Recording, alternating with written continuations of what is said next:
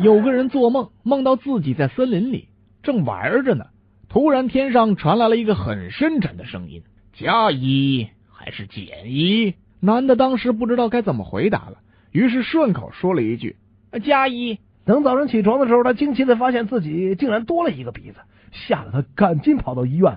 大夫听他陈述后，一拍大腿道：“你怎么这么笨呐？你回去继续做梦，人家再问你，你就说减一不就完了吗？”于是这位仁兄呢，就赶紧跑回家，接着上床睡觉。果然，他又梦到了昨天的场景。呃，不过这次天上传来的声音却是加二还是减二？好恐怖啊！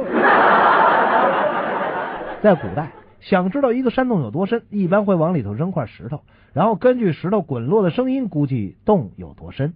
这一天，一个人在山上闲逛，突然发现有个山洞，他就开始琢磨这洞有多深。恰巧身边有块巨石，于是他就找来一根木棍，利用杠杆原理把石头弄进去。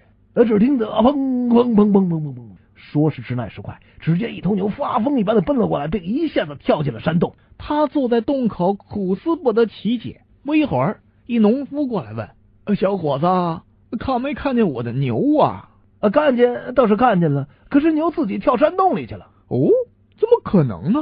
俺将俺的牛拴在一块大石头上了呀！